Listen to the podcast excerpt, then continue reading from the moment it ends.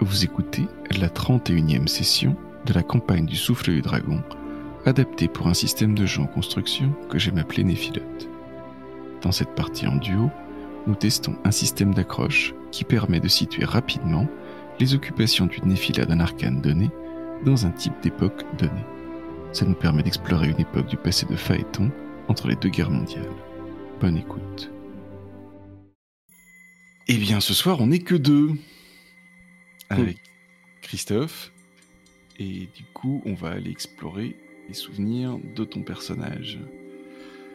Est-ce qu'il y a euh, une époque en particulier que tu aurais envie de d'aller voir ou un thème que tu aurais envie d'aller voir vu que la dernière fois ça avait bien marché aussi qu'on avait regardé les thèmes sur le sur l'organigramme de la mort là avec euh, des trucs dans tous les coins?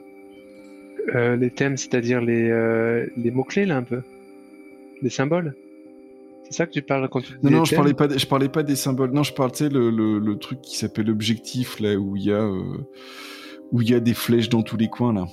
Hmm. Ça peut être ça, où on peut, où on peut penser en termes d'époque, hein, mais. Bah, c'est à la fois plus libre et plus, et plus contraint.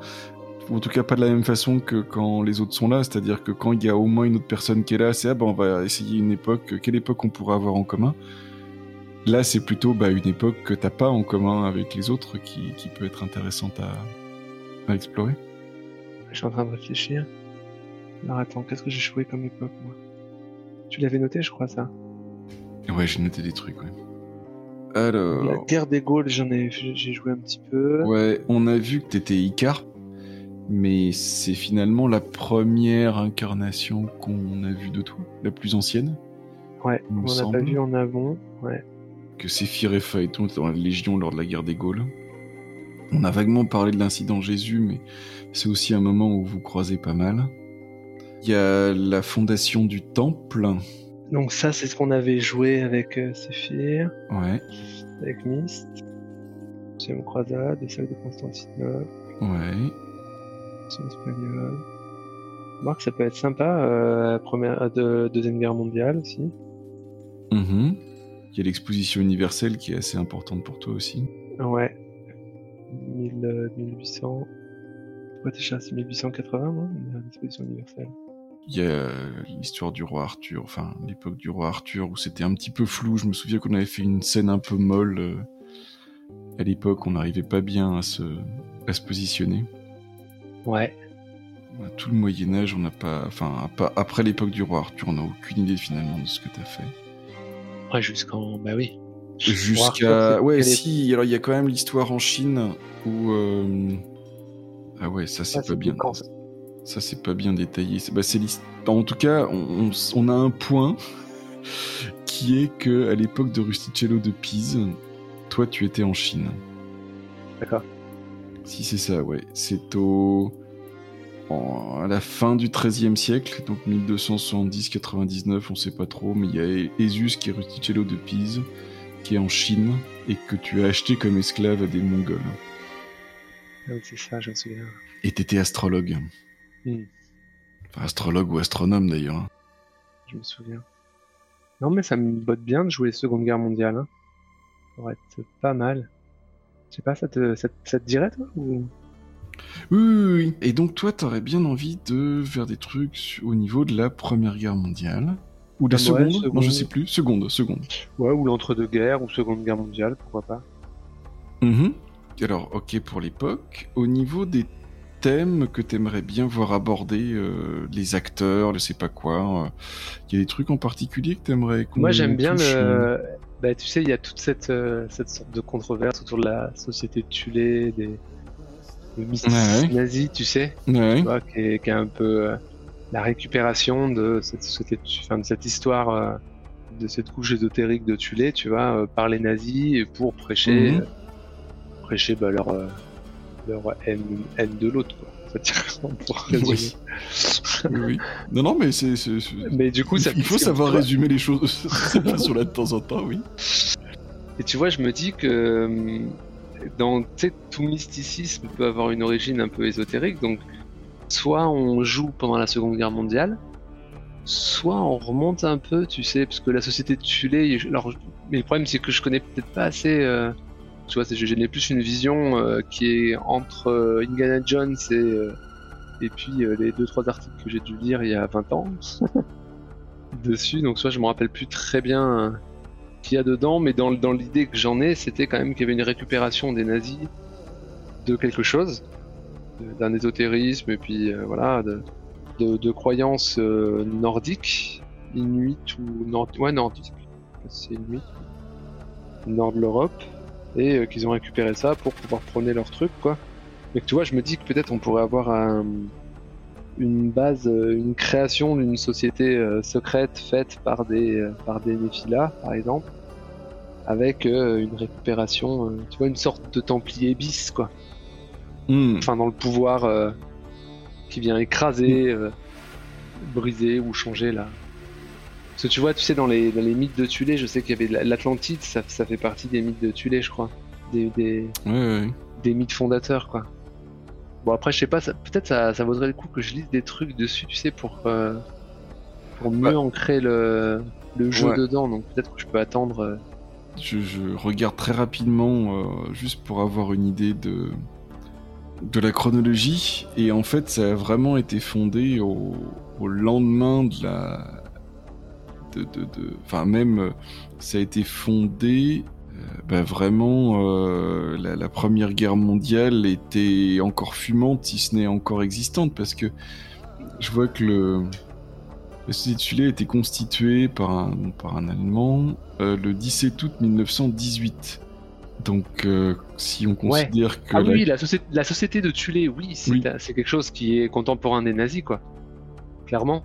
Mais par contre, les, les mythes sur lesquels ils se basent et puis qu'ils ont récupéré, bien sûr, bien les, sûr. les mythologies, tu vois, parce que je trouve ce qui pourrait être pas mal, c'est que là, ce que je vois dans les mythologies, t'as Tulé aurait été le nom magique d'une civilisation germanique avancée mais disparue. Et c'est une île qu'il présente comme la dernière de l'archipel britannique qu'il aurait premier mentionné, extrait de Carta Marina. Je sais pas où c'est du coup. Super. C'est Rudolf Glower, prétend ba- baron Rudolf von Sebotendorf. L'antisémite, l'antirépublicanisme, le paganisme et le racisme. Des gens sympas, quoi. Des gens cool, quoi.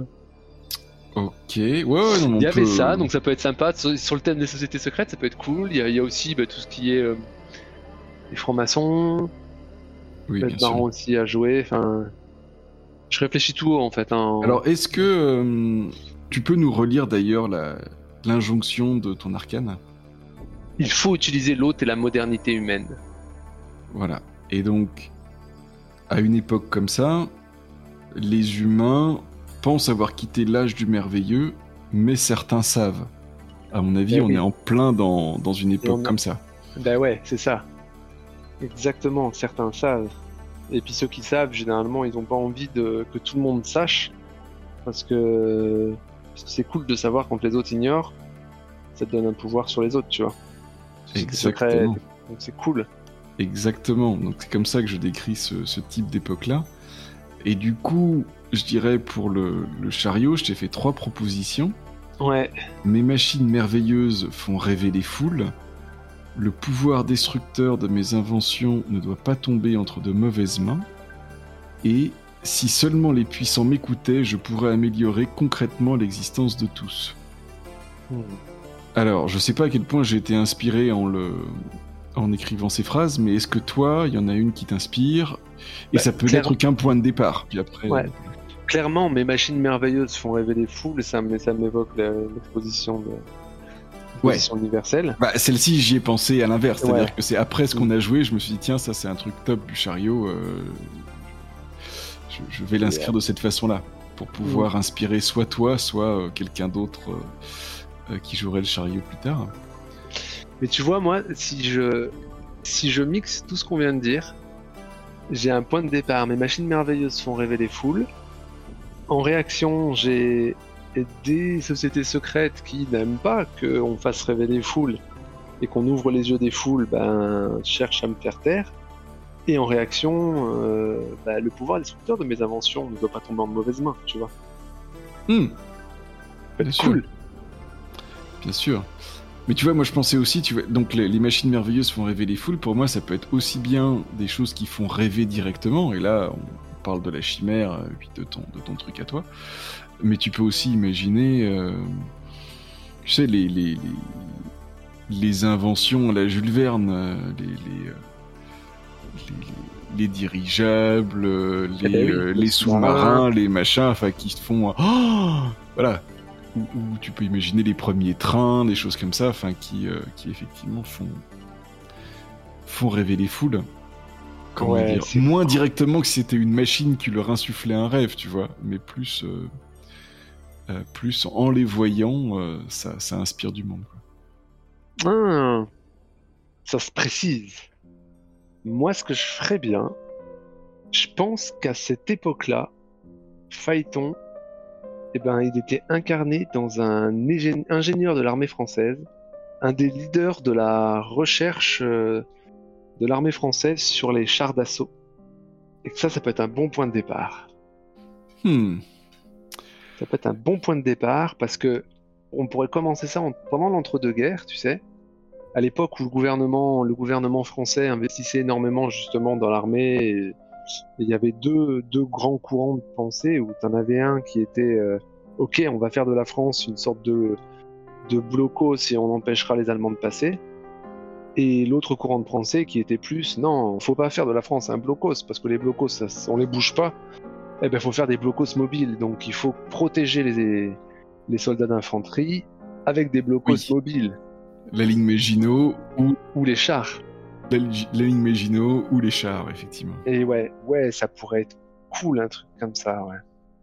Moi, je dis, ouais, même on serait en 38, voire en 39 même. Déclaration de la guerre, c'est quand déjà? Quand est-ce que les. Je me rappelle plus quand est-ce qu'elle démarre la guerre éclair. La guerre éclair, je crois qu'elle démarre. Euh, le Blitzkrieg. Septembre 39, c'est l'invasion de la Pologne. Mais par contre, faut attendre, euh, faut attendre 40 en fait. Pour 40, ouais. Que Parce que t'as la, as la, drôle de guerre d'abord, et en fait c'est. Ah oui, c'est ça, ouais. Et du coup, sur la ligne Maginot, justement, et l'attaque sur le nord de la France, c'est en mai-juin 40, en fait. Bah oui, c'est ça, c'est l'appel du 18 juin, c'est une fois qu'ils ont perdu, quoi. Donc c'est mi-juin, il n'y a plus personne déjà, quoi. Bah, c'est ça, donc c'est en 40, en fait, que les, euh, les chars allemands euh, passent, euh, passent par la Belgique là et c'est quoi ils, traversent les, les Ardennes? Non, c'est pas les Ardennes, c'est. Mmh, oui, si, si, ça doit être ça. C'est les Ardennes, euh, les collines là, je me souviens plus. Mmh. Ouais, moi ça me dit bien. Ça me dit bien. On va l'expliquer cette guerre éclair. On va expliquer. on va faire, on va, on va faire une petite revanche, tu sais, à la une glorieuse bastarde, tu vois. oui. tu vois la, la revanche. moi j'aime bien ça. Allez. Et eh ben, moi, je propose qu'on, maintenant qu'on a un certain nombre de d'éléments, d'éléments, et eh bien, maintenant qu'on passe aux symboles, quels sont les symboles que tu aimerais voir dans cette partie? Enfer, démesure, Saint-Michel, vent, lance, champ, clé, dispersé, reflet, corne, labyrinthe, famille, écaille, direction, gardien, fée, pacte, serpent, sacrifice, hermine, clou. Bah, le reflet, ça me semble pas mal. Enfer, c'est assez justifié. Et moi, je verrais bien la lance. Ouais, allez. Enfer, lance et reflet. Et je propose qu'on commence par le rituel de création d'un hôte. Allez, ça marche. Alors je sais pas quelles sont les circonstances dans lesquelles euh, tu vas te être amené à, incarner euh, l'hôte que tu auras au moment des, événements dont on va parler. Est-ce que c'est parce que l'hôte précédent est mort violemment? Est-ce que que c'est parce qu'il ou elle est mort dans son lit? Est-ce que c'est une sortie de stase? Est-ce que c'est euh, la mort de l'hôte précédent que tu avais quelque part programmé en ayant déjà un hôte euh, tout près à proximité? Je ne sais pas. Hmm. En tout cas, quand tu te retrouves désincarné, à flotter dans les champs magiques, avec une sensation de liberté douce amère, puisque euh, oui, tu es libre de flotter, mais non, les champs magiques ne pourront pas te soutenir. Déjà, l'oricalque qui les pollue euh, t'agresse, et il faut vite que tu retrouves un soleil où t'abriter. Hmm. Et justement, il y a au moins un soleil non loin de toi qui a priori t'attire, ou peut-être que c'est la seule solution que tu as, je ne sais pas. Comment est-ce qu'il t'apparaît? Quelle est sa forme, sa saveur, sa texture? Eh ben, Clairement, extrêmement différent des autres. Des autres soleils qui sont autour de lui. Pourtant, il y en a plein d'autres, mais celui-là, il est très particulier parce que il a la forme d'un faisceau. Tu vois, imagine une comète avec sa traînée, eh ben, ça serait à l'envers. Ce serait le soleil qui, depuis lui-même, fait partir une sorte de rayon très directeur. Et il il a une odeur de, c'est pas vraiment une odeur, mais enfin, il y a une odeur que j'arrive pas à définir, mais par contre, tu sais, c'est le genre d'odeur qui, qui te laisse un goût métallique sur la langue, tu vois, hmm. dans, la bouche. Tu vois un peu ce, hmm. entre le fer et l'ozone, quelque chose comme ça. Ouais, voilà, un truc comme ça. Et et ouais, tu m'as dit odeur. C'était quoi la description? Texture, mais après. Euh, texture, texture, c'est euh, des facettes. Tu sais, comme un cristal taillé ou. Hmm. Voilà.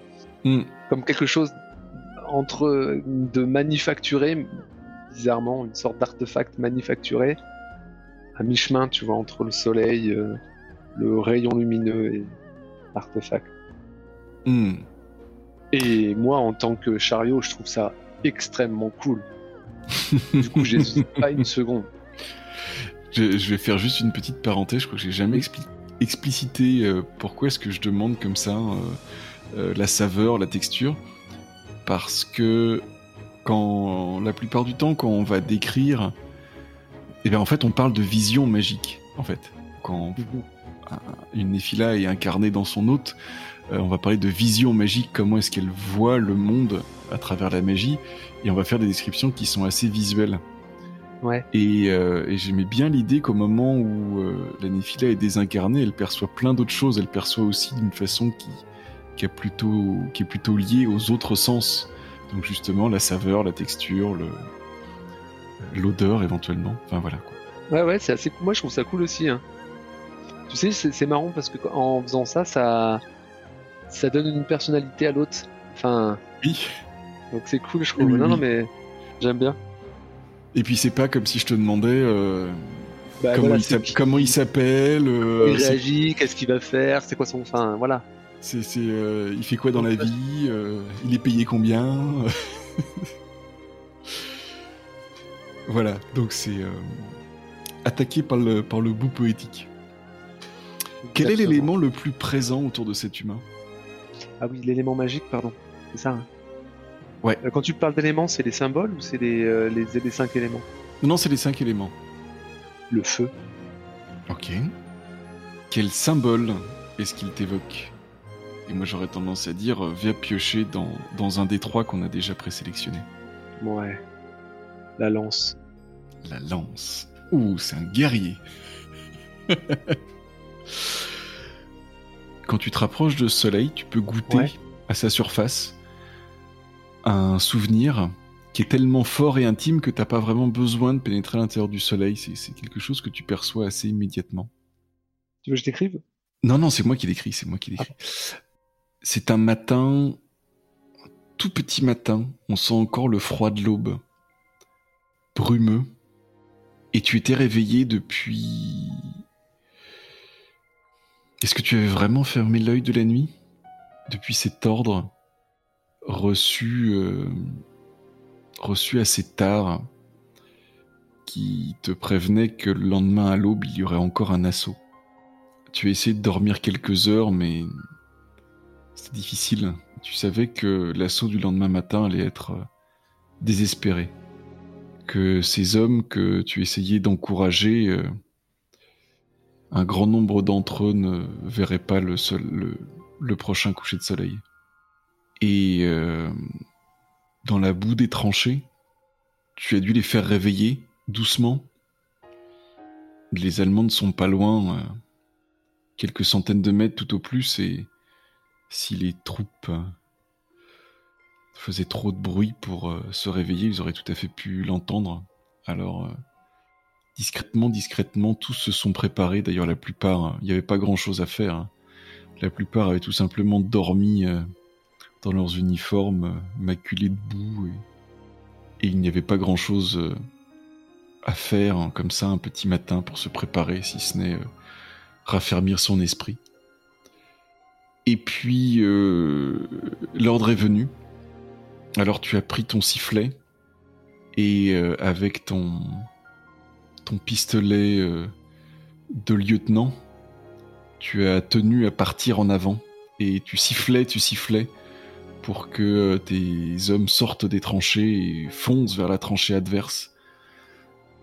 Et puis le son de ton sifflet s'est trouvé complètement couvert par des sifflements beaucoup plus gigantesques, démesurés. L'enfer euh, est tombé autour de vous.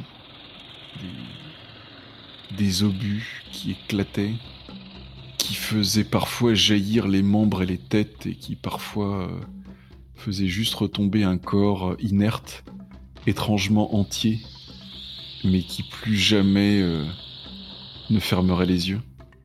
Et puis, ce jour-là, alors que tu chargeais au devant de tes hommes, Finalement, tu as eu de la chance, puisque euh, une balle de fusil a transpercé ta cuisse et t'a fait t'écrouler, euh, jeté en avant par ton élan, au fond d'un trou de but. Et immédiatement après ça, alors que tu essayais de péniblement de te relever en tenant ta cuisse ensanglantée, tu as entendu la mitrailleuse et tu as entendu euh, quasiment tous les hommes autour de toi qui. Euh, tous tes hommes qui mouraient fauchés les uns après les autres. Et ce petit matin-là, tu ne l'oublieras jamais. Est-ce que tu prends cet humain pour hôte? Bah grave. Sure. Sans aucun doute. Alors, une fois que tu t'incarnes, tu peux mieux saisir qui il est vraiment. Qu'est-ce que tu détestes dans la façon dont ton nouvel hôte menait sa vie avant que tu t'incarnes en lui? Si on considère que, eh ben, en fait, mon hôte, il est très jeune et que la plus grande partie de sa vie d'adulte, il l'a passé au fond des tranchées.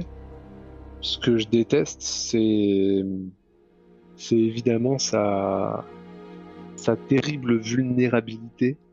Parce que c'est pas parce que, pas parce qu'il est lieutenant ou, officier qui, qui bénéficie d'un traitement de faveur et dans les tranchées, et puis quand on fait une charge, c'est plus la loterie qu'autre chose. Oui, mais ça, c'est. Euh, ça, c'est quelque chose qu'il subit. Moi, je te pose la question de vraiment quelque chose dont lui mène sa vie. Ah, dans la manière dont il va réagir à des situations. Dont lui fait des choses et que toi, tu, tu, tu n'aimes pas la façon dont, naturellement, il, il réagit aux situations ou la façon Mais C'est lié à ça en fait. C'est lié à ça, c'est ça. C'est le fait que ces guerres-là, elles étaient tellement meurtrières et tellement absurdes dans la forme, bah, que quotidiennement, es dans l'acceptation, la résignation même plus permanente à, obéir à des ordres qui, qui, pour celui qui est dans les tranchées, n'ont plus aucun sens, quoi. Mhm. Et c'est cette résignation-là, en fait, que je, que je supporte pas, que je déteste. C'est pas tant, c'est lié à sa vulnérabilité, mais mais il y a une forme de résignation dans l'obéissance et dans le et dans le dans le fond mode de fonctionnement qui fait que. Et est-ce que c'est une attitude qu'il a continué à, à suivre euh, après la démobilisation, après la fin de la guerre? Bah non, parce que je me suis incarné euh, juste à la fin de la guerre en lui et que du coup j'ai changé complètement ça. Hmm. C'était euh, juste après l'une l'une des dernières batailles que je me suis incarné je me suis incarné en lui. Et après bah, l'armistice a été signé donc euh, en 18. Et il a pas été de, lui n'a pas été démobilisé parce que justement euh, j'avais pris le contrôle. Hmm. Est-ce qu'il y a un point commun entre ton nouvel hôte et l'un de tes hôtes passés? Enfin, plus exactement, il y a un point commun et quel est-il? Hmm. Putain, j'ai été qui? Attends, je suis en train de retourner voir. Ah, il y a un point commun. Tu as été. Euh, un truc le plus vieux, tu as été euh, Icar. Tu as été architecte militaire euh, dans, dans les légions de César. Tu as été astronome en Chine ou en Asie centrale. Tu as été. On a toujours été des érudits. Hein. Ben, visiblement, oui. Tu as été euh, disciple de Léonard de Vinci et architecte, jardinier, paysagiste, tout ça, sous la reine Victoria. Eh ben, le point commun, il est quasiment. Avec un de tes autres, j'aimerais bien que tu en choisisses un. Juste un seul, d'accord. Ah oui, oui, oui, oui. C'est plus un point commun de, caractère, je dirais, ou quelque chose comme ça. Qui Parce que sinon, c'est trop facile de choisir un point commun euh, à, tous ces humains qui, pourtant ont, vécu à des époques tellement différentes et, euh, et ont des vécus tellement différents les uns des autres. Ouais, du coup, la soif de savoir, ce genre de choses, c'est quelque chose qui est assez commun à tous. Enfin, quelque chose de plus. Oui, bah c'est toi qui l'as insufflé à chaque fois, cette soif de savoir. Donc, euh, oui. Ou peut-être qu'elle, des fois, elle, elle préexistait, mais sinon. Euh, est-ce que Paxton était euh, aussi ivre de savoir Est-ce que ce n'était pas un simple jardinier au moment où tu t'es incarné en lui? Ah ouais, c'est possible. Est-ce que, cet, cet ingénieur militaire romain Peut-être qu'il était déjà euh, ingénieux, mais plus militaire qu'ingénieux avant que tu t'incarnes en lui, ou peut-être qu'il était. Euh, qu'au contraire, c'est toi qui l'as amené à s'engager dans la Légion, je ne sais pas. Le but de ces questions, c'est pour que l'humain ait une. Euh, il ait une facette spécifique, quoi. Voilà. Et il ait une existence en dehors de toi. Ouais. Bah, je pense que le point commun avec un de mes des autres passés, c'est euh, le potentiel charismatique du de mon hôte qui était barde lors de à l'époque d'Arthur. Ah oui, je l'avais oublié celui-là. Oui. Le, ouais, le potentiel charismatique, tu vois, c'est dans le sens où, euh, où jeunes, c'était tous deux des jeunes gens euh, extravertis, charismatiques, un peu leaders dans leur mode de fonctionnement.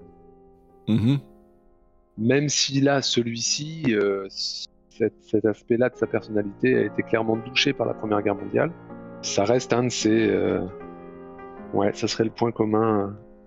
Ça serait ce point hmm. commun-là. Le côté que, effectivement, euh, c'est ça, charismatique, quoi. Les, ouais, les, gens, les, gens le suivraient jusqu'en enfer, et d'ailleurs, ils l'ont fait. Les gens le suivraient jusqu'en enfer, ce qui explique le fait qu'il soit devenu, enfin, qu'il soit passé lieutenant alors qu'il était simple soldat au début de la guerre, parce que très jeune. Bon, le nombre de morts explique aussi ce fait qu'il soit arrivé lieutenant. C'est vachement plus gore.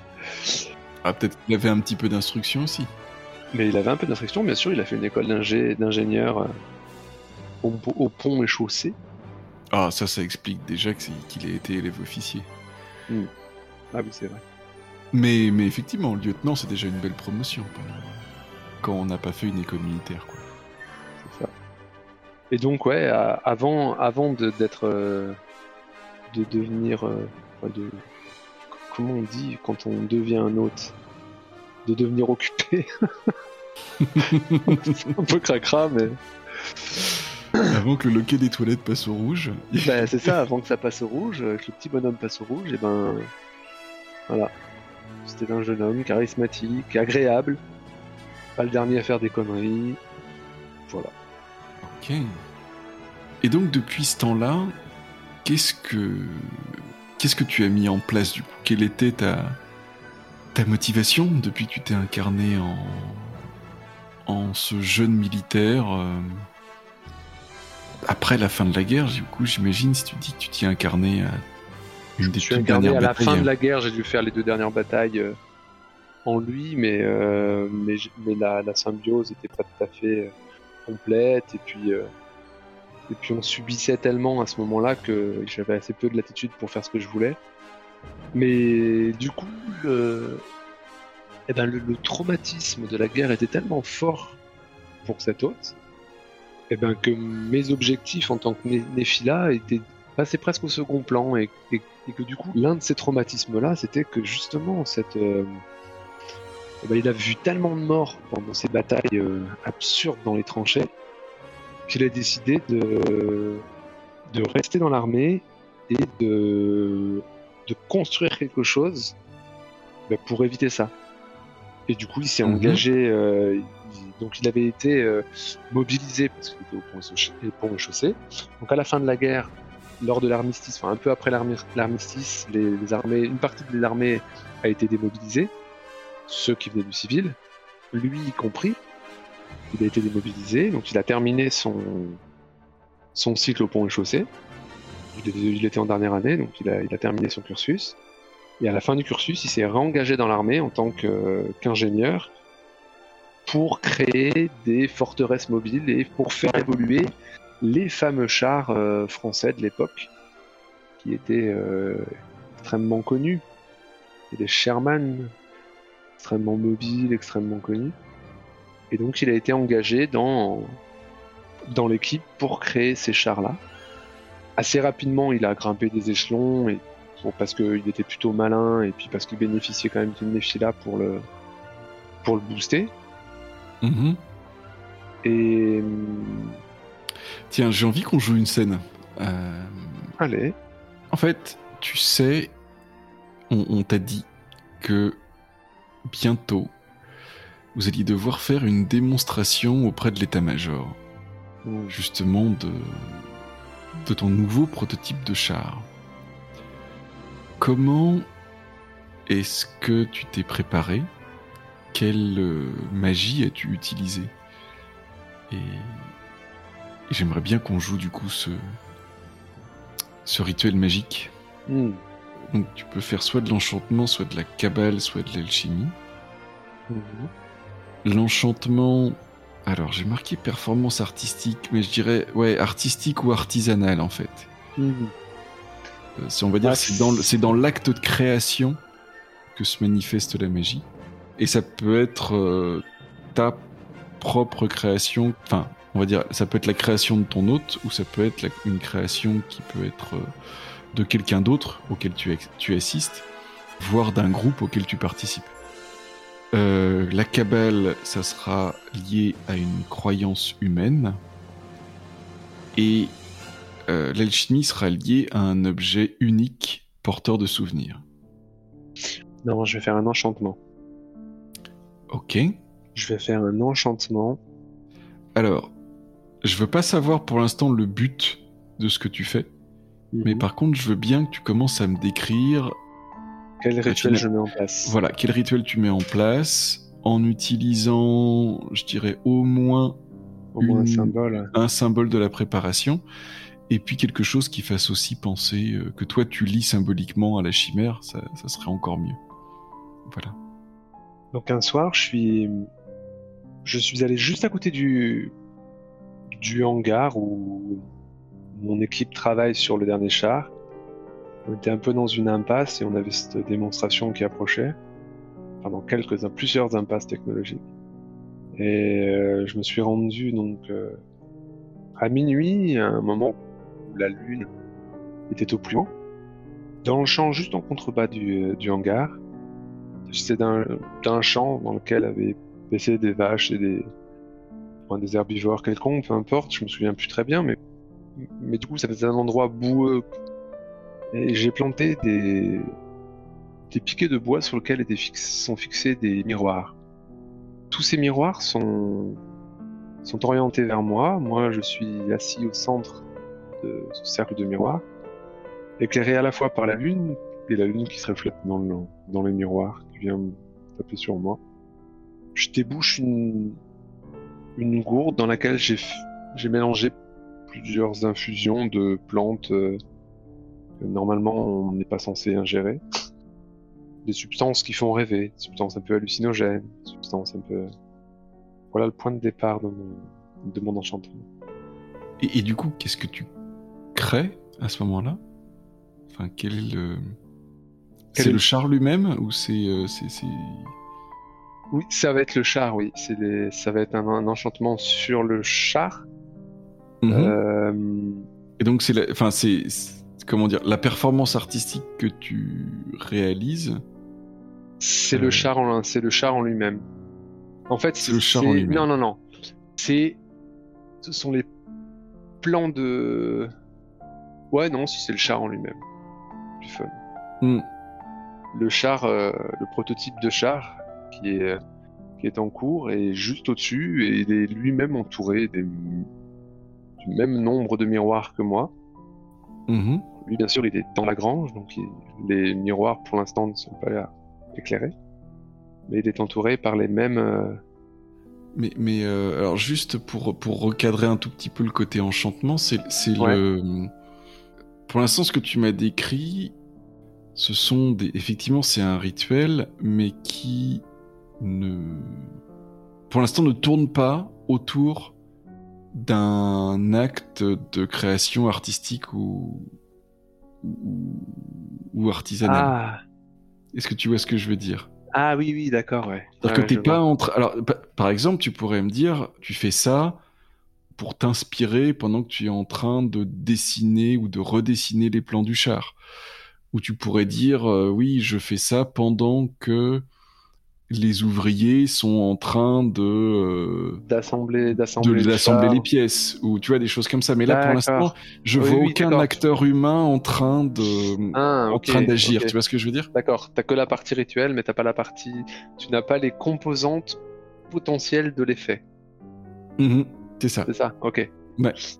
Du coup je vais la je vais la reformuler un petit peu. Ouais je te laisse faire et je te laisse réfléchir si t'as besoin. Ouais mais en vrai ça va je pense.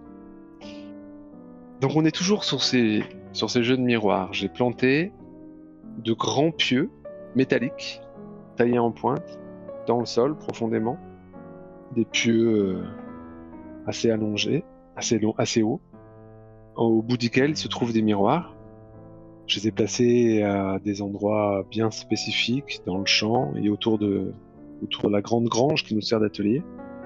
À l'intérieur de cette grange, on retrouve ces mêmes, enfin, des miroirs identiques, également plantés dans des pieux.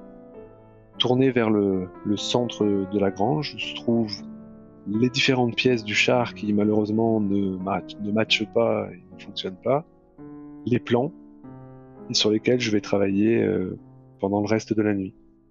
Et je suis seul, tous les ouvriers et autres ingénieurs sont rentrés chez eux depuis longtemps et ne seront pas là avant le matin. Ok. C'est parfait.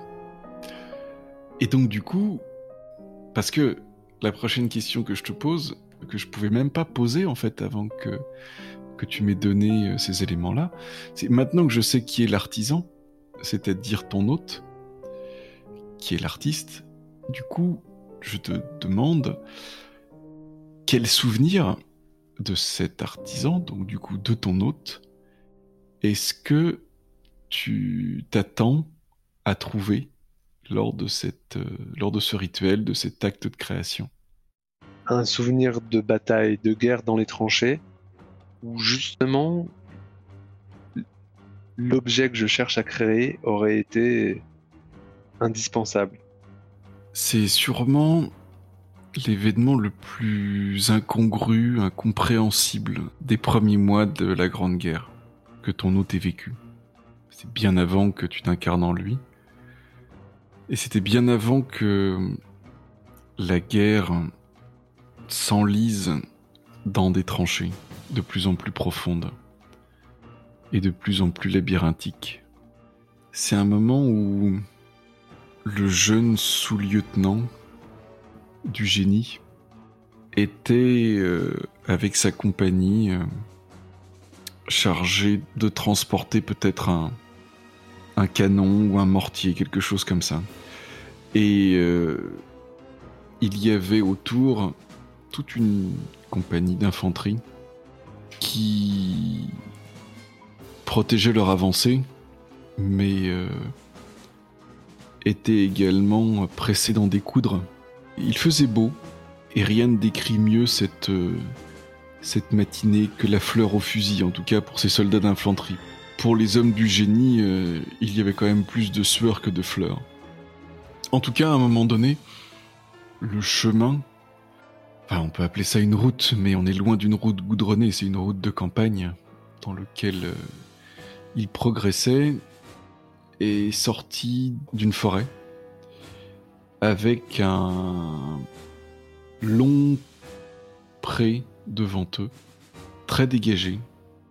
Et là, ils ont vu, euh, à l'autre bout du pré, en hauteur par rapport à leur position, ils ont vu cette euh, ligne de chevaux.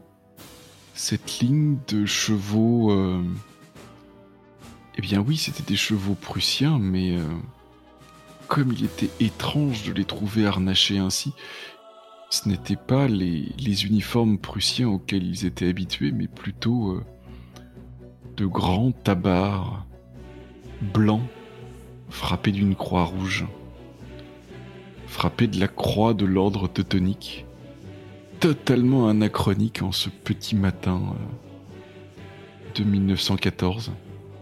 Et à peine les avait-ils vus que les cavaliers se sont mis à charger à charger sabre clair. Oui, il n'était pas allé jusqu'à prendre des épées euh, de chevaliers euh, médiévaux, mais euh, ils avaient tout de même ces, ces tabards blancs au-dessus de leurs uniformes. Et ils se sont mis à charger les... le régiment français totalement aux abois, totalement surpris, et ils ont véritablement pénétré dans les, dans les lignes françaises comme une, comme une lance venue transpercer jusqu'au cœur. D'ailleurs, l'officier qui commandait a été parmi les premiers à tomber. L'officier français qui commandait.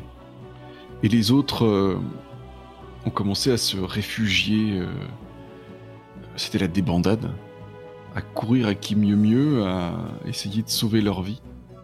Pour toi et les hommes du génie qui t'entouraient, vous étiez un tout petit peu plus loin vous aviez peut-être le temps de vous enfuir en ordre. Et c'est l'occasion que tu as saisie. Tu as demandé à, à ces hommes qui étaient prêts à écouter euh, la première personne qui euh, semblera avoir un plan dans cette débandade. Et tu leur as indiqué exactement où se placer. Se placer juste de l'autre côté de ce fossé, à peine visible, enfin très visible de votre côté, mais à peine visible du point de vue des cavaliers qui étaient en train de charger. Et le premier cheval, tu as presque senti son le souffle de ses naseaux sur toi qui lui faisait face. Au moment où ses jambes se sont dérobées sous lui et ont plongé dans le fossé, où il s'est euh, rompu le cou, suivi par tous les autres. Et cette charge de cavalerie a, été ainsi brisée par un fossé à peine invisible, par euh, cette anfractuosité du terrain. Et puis le, le plus haut gradé qui restait du bataillon d'infanterie français est venu te, te retrouver. T'a félicité pour ta manœuvre, ton sang-froid, ta présence d'esprit, et cette idée de creuser des fossés profonds pour euh, empêcher les assauts a, a fait son chemin jusqu'au haut commandement dans les hiérarchies. Et peu de temps après, euh, tout le monde commençait à creuser de ses tranchées pour se protéger des assauts. Et toi, tu t'es toujours dit, mais si ce cavalier m'avait vu, si le cheval avait vu, ne s'était pas seulement concentré sur moi, mais sur euh, le terrain devant lui, il n'aurait eu qu'à sauter au-dessus du fossé pour m'abattre. Oh combien terrible serait la machine capable d'enjamber une tranchée. Quel est l'effet de ta magie?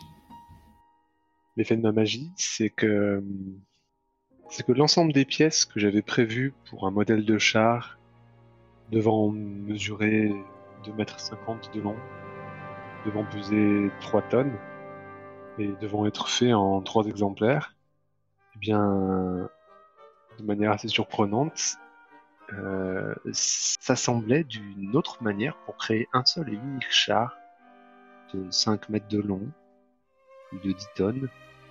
Il y a probablement certaines des pièces qui sont modifiées toutes seules. Enfin, toutes seules, un peu aidées, quoi.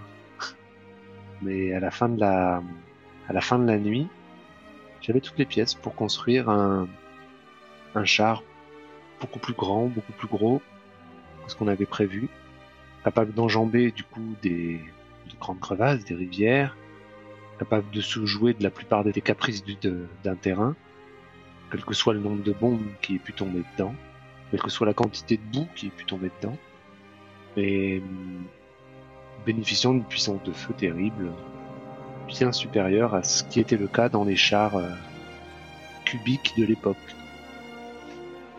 Et l'effet de la magie s'est pas arrêté là parce que le lendemain matin, lorsque les autres ouvriers sont arrivés et les autres ingénieurs avec qui je travaillais sont arrivés, ils ont tous accepté comme si c'était normal que, que j'ai pu préparer ces pièces-là pendant la nuit. Et personne n'a posé de questions. du coup, on a été capable de créer en 1932 les chars qu'on pourrait voir beaucoup, beaucoup plus tard dans la Wehrmacht, à la fin de la Seconde Guerre mondiale, mais l'effet pervers de cette magie, c'était que bah, le phénomène magique a été si puissant et si prolifique qu'il est absolument pas passé inaperçu et que et qu'il semble que des personnes sensibles, en tout cas, aux effets magiques, en aient eu connaissance. Ce qui pourrait expliquer que l'armée française n'a jamais eu de panzer dans ses rangs. voilà pour l'effet de la, de la machine. Hmm. Après, je sais pas si tu veux jouer euh, le reste de la. De pourquoi est-ce que les Français n'ont jamais bénéficié de Panzer Ça peut être fun, alors qu'il y en avait un prévu euh, pour une démonstration. Mais je sais pas si c'est. Ouais, ouais, ouais, j'étais en train de, de, de m'interroger là-dessus en fait. Euh qu'est-ce qui pourrait être intéressant à jouer? Est-ce que tu as, évoqué plein de trucs qui, font plein de pistes pour de la fiction et, et qui peuvent partir dans de l'espionnage ésotérique et ce genre de choses. C'est ça, ouais. C'est des mélanges sympas. Et moi là, j'avoue, j'ai un petit, un petit coup de, de barre. Mais je le sens bien je le sens bien. Non, non, mais justement, je trouve que euh, ça évoque plein plein de trucs et que euh, et qu'on n'a pas forcément besoin de les jouer et de mettre les points sur les i pour que ça reste quand même complètement cool, quoi. Ouais. euh, bah, très bien. On arrête là, du coup? Bah allez. Ah ouais. Bah. C'est cool. Mm. C'est chouette. Moi, j'ai trouvé qu'on avait convergé pas trop euh, pas trop lentement cette fois-ci sur. Euh, ouais, ouais, ça, allait un peu plus vite sur le... lancement, le démarrage. Ouais, ouais, parce qu'on a évoqué les différentes périodes, mais euh, après, avec les trucs assez concrets de. De... Enfin, je sais pas, dis-moi ce que t'en as pensé, toi, des. Mais moi, j'ai trouvé quoi. Des prompts, là, par époque. Des prompts par époque, tu veux dire de, quand t'as euh, as rebalayé les différentes époques là, au démarrage de la partie? Non, non, non, non, non euh, le, le, côté. Euh, Qu'est-ce ah, que le côté du chariot euh, serait en train de faire à cette époque-là, quoi Ouais, moi je trouve ça c'est pas mal. Ouais, si, ça, ça c'est pas mal, moi je trouve. Ça marche assez bien. Et du coup, ça m'a clairement inspiré le, le, pourquoi le Panzer est repassé côté nazi. tu vois, le pouvoir destructeur de inventions ne doit pas tomber entre de mauvaises mains trouvais ça assez cool, quoi. Et, puis. symbole euh, sur lequel on a commencé à prendre l'habitude de s'appuyer. Ouais. Après, moi, il faudrait que j'arrête de prendre le reflet. C'est vrai, je prends le reflet peut-être à chaque, presque à chaque fois et je m'appuie beaucoup dessus. je m'amuse avec d'autres symboles. Le reflet est très cool hein, d'un autre côté. Hein. Bah, le reflet, ouais, parce que c'est en fait par rapport au souvenir, c'est assez génial. Par rapport à une chimère là-dessus de la lune, c'est ça, moi, je ne suis pas planté. Hein. Mm, mm. Ouais, mais tu vois, le, reflet, finalement... Alors, si il est vaguement apparu, moi, dans une de mes descriptions, mhm. parce qu'il y avait le côté... Enfin, moi, je l'ai... Mais c'était très, très sous-entendu. Hein. C'était le... C'était dans la... le premier souvenir, là, celui que t'as goûté avant de t'incarner. Mhm. Pour moi, c'était les... les deux lignes de tranchée qui se faisaient face, en fait. Qui était, qui était le reflet Ah ouais, de la je l'autre. l'avais pas. Ok, mais oui. M- Mais, Très je bien, pensé- mais, mais tu vois, il était très très sous-entendu. Je l'ai à peine utilisé en fait dans cette scène-là. Il y avait beaucoup plus le, le, le- le côté enfer. Il était là carrément. Bon, la lance est arrivée un peu à droite à gauche, mais dans des scènes, euh, dans des scènes de bataille comme ça, ça se, ça se fait bien. bien. Moi, la lance, je l'ai récupérée pour les pieux euh, métalliques. qui Soutiennent les. Hmm. soutiennent les- Ah oui, je l'avais même pas vu, dis donc.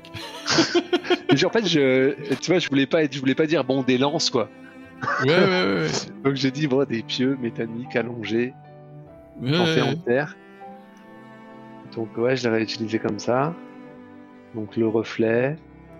J- le- L'enfer, j'ai pas trop utilisé. euh, J'avais l'enfer des tranchées en fait, ce que j'avais Mhm. j'ai cherché à te faire dire en- dans le dans ce qui était évo- enfin, dans le souvenir de la de l'autre.